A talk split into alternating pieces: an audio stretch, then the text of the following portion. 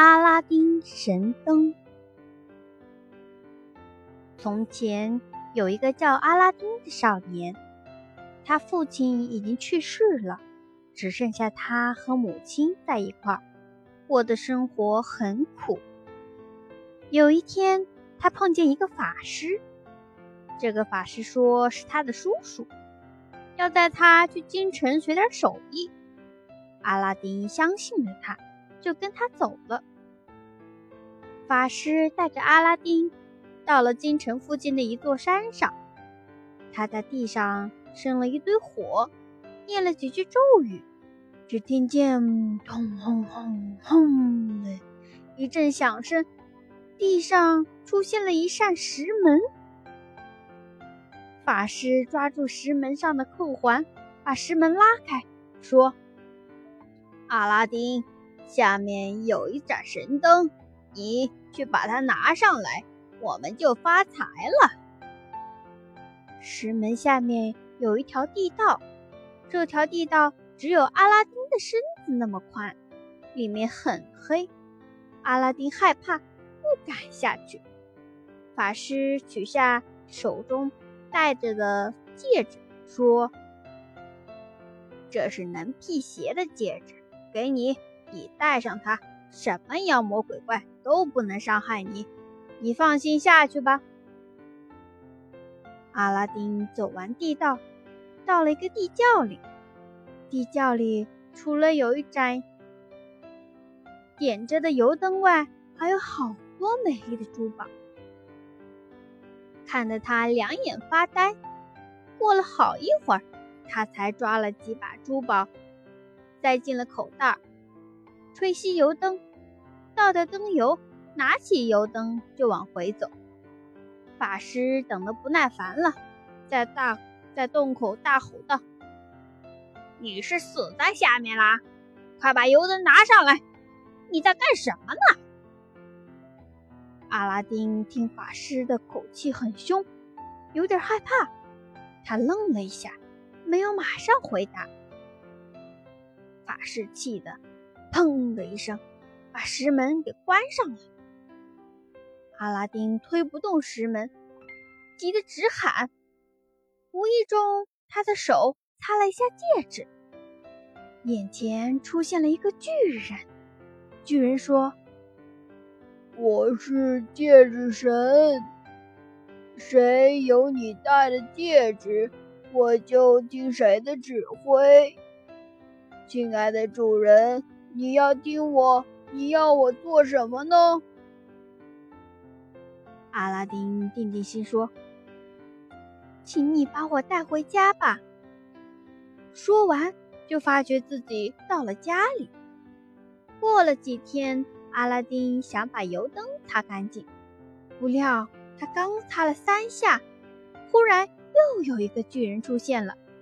巨人说：“我是灯神。”谁有了我，我就听谁的指挥。阿拉丁先是吃了一惊，后来他说：“你给我办一桌酒席来。”话还没说完，眼前就出现了一桌酒席。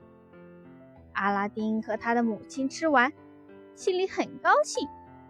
以后的日子，他们需要什么就擦油灯，叫灯神去做。这样的日子过了一段时间，阿拉丁听说国王要给公主找一个丈夫，于是他就叫神灯给他变了一座城堡，把自己打扮成王子一样，带母请母亲带他从地窖里拿了些珠宝，献给国王，向国王求亲。国王见阿拉丁长得英俊又有钱。就把公主嫁给了他。法师知道了这件事情，化妆成卖灯油的，天天在阿拉丁的城堡附近叫：“旧油灯换新油灯了。”公主听到，想起了阿拉丁当宝贝一样珍藏的旧油灯，就叫仆人拿去换了一盏新的油灯。法师一拿到灯神，立刻擦了三下，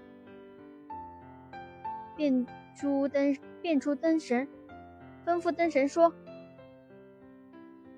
把整个城堡给我搬到非洲去。”灯神把城堡搬走了。国王发觉阿拉丁的城堡和公主都不见了，非常的生气。他限阿拉丁在三十天内把公主找回来，不然就要判处死刑。阿拉丁问贝内所有的人，谁也不知道他的妻子和城堡到哪儿去了。到了第三天早上，他洗手的时候，他到了戒指，戒指神又出现了，他要戒指神帮。帮他把公主找回来，可戒指神没有那么大的法力，只能送他到非洲。阿拉丁到非洲找到了他的妻子和城堡，但是没办法拿到那盏油灯，因为法师不管到哪儿去都会把油灯带在身上。他的妻子想到了一个主意，说：“这个坏人。”要我嫁给他，我一直没答应。你去拿点安眠药给我，然后我假装对他好，跳舞给他看。趁他不注意的时候，就把药放在酒里，骗他喝下去。这样我们就可以拿到灯油油灯了。法师不知道是设计他，见公主对他那么好，高兴的喝了那杯酒，倒在地上。睡着了，于是阿拉丁拿到了油灯，叫灯神把整个城堡搬回到原来的地方。国王见公主回来了，他心里很高兴，他原谅了阿拉丁，但是却把坏心眼的法师关进了地牢。